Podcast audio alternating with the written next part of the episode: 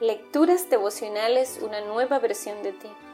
Cortesía del Departamento de Comunicaciones de la Iglesia Adventista del Séptimo Día Gascua en la República Dominicana.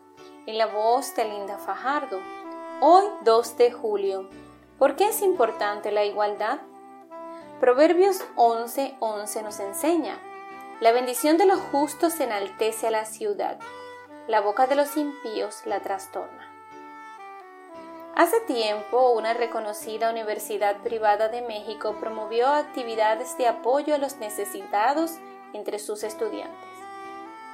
Cuando se le preguntó al rector la razón de esta medida, respondió, Hacer el bien a un ser humano deja una importante marca en tu vida que te ayuda a ser una mejor persona.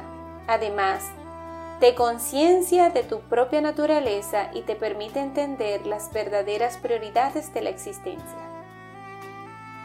El maltrato a un ser humano envilece a quien lo lleva a cabo y deja una huella en su corazón, que acaba con sus más nobles rasgos.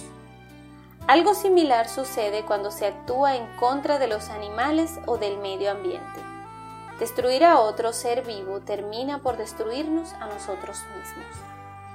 Somos los seres humanos quienes hemos inventado las fronteras sociales, raciales, culturales y éticas, e insistimos en crear diferencias para aprovecharnos del prójimo, sin importar el color de la piel, el género, la nacionalidad o el idioma, los seres humanos somos hijos de Dios Sembrar diferencias para obtener privilegios y someter a ciertos sectores de la sociedad es contrario a la palabra de Dios. Jesucristo vino para garantizar la futura igualdad de los hijos de Dios. En tanto regresa, es necesario recordar que debemos tratar a nuestros semejantes como trataríamos al propio Jesús, sin importar sus rasgos físicos o su condición social.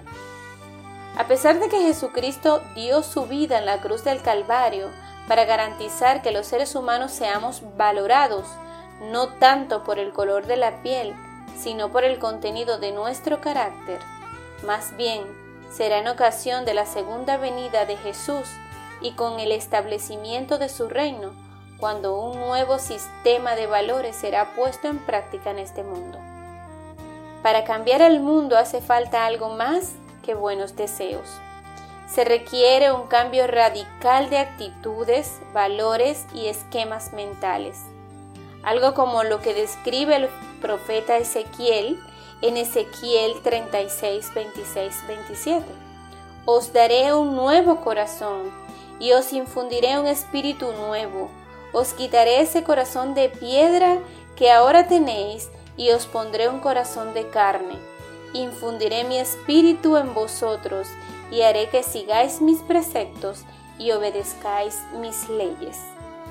La buena noticia es que esos cambios los podemos empezar a disfrutar desde ahora, aquí en este mundo. Si aceptamos al Señor en nuestras vidas, Él nos ayudará a transformar y modificar nuestras actitudes hacia los demás, para así construir una mejor sociedad. Que Dios te bendiga y tengas un lindo día.